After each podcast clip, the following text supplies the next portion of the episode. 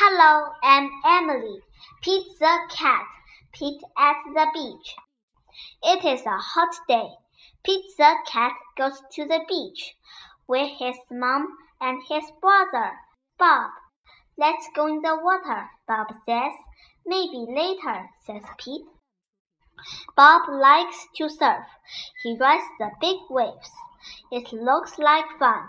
I'm hot, says Pete. Go in the water, says Mom. Maybe later, says Pete.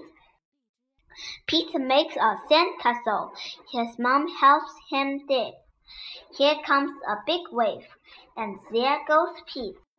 Oh no, where did his sandcastle go? Bob rides a big wave. Wow, says Pete. That looks like fun.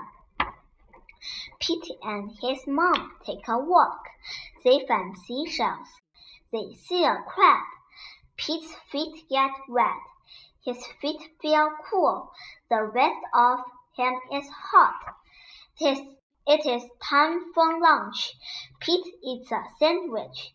He drinks lemonade. The sun is very hot, and Pete is very, very hot.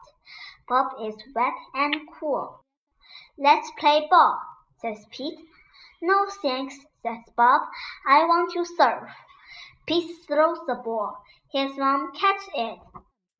Let's get our feet wet, says Mom.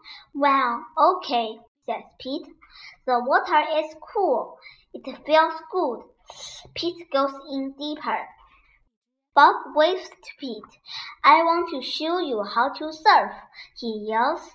Pete does not say, maybe later. He says, let's do it.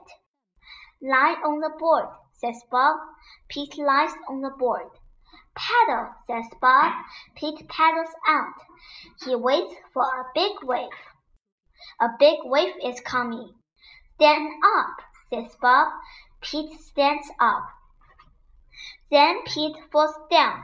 It was scary, but it did not hurt. Try again later, says Bob. Pete wants to try again now. Pete lies down again. He paddles out and waits. Here comes a wave. Pete stands up. This time he rides the wave. Good job, says Bob. Pete wants to surf all day. Bob does too, so they take turns. Pete and Bob rock and roll with the waves. What a great day! It is okay to be afraid, but it is more fun to surf.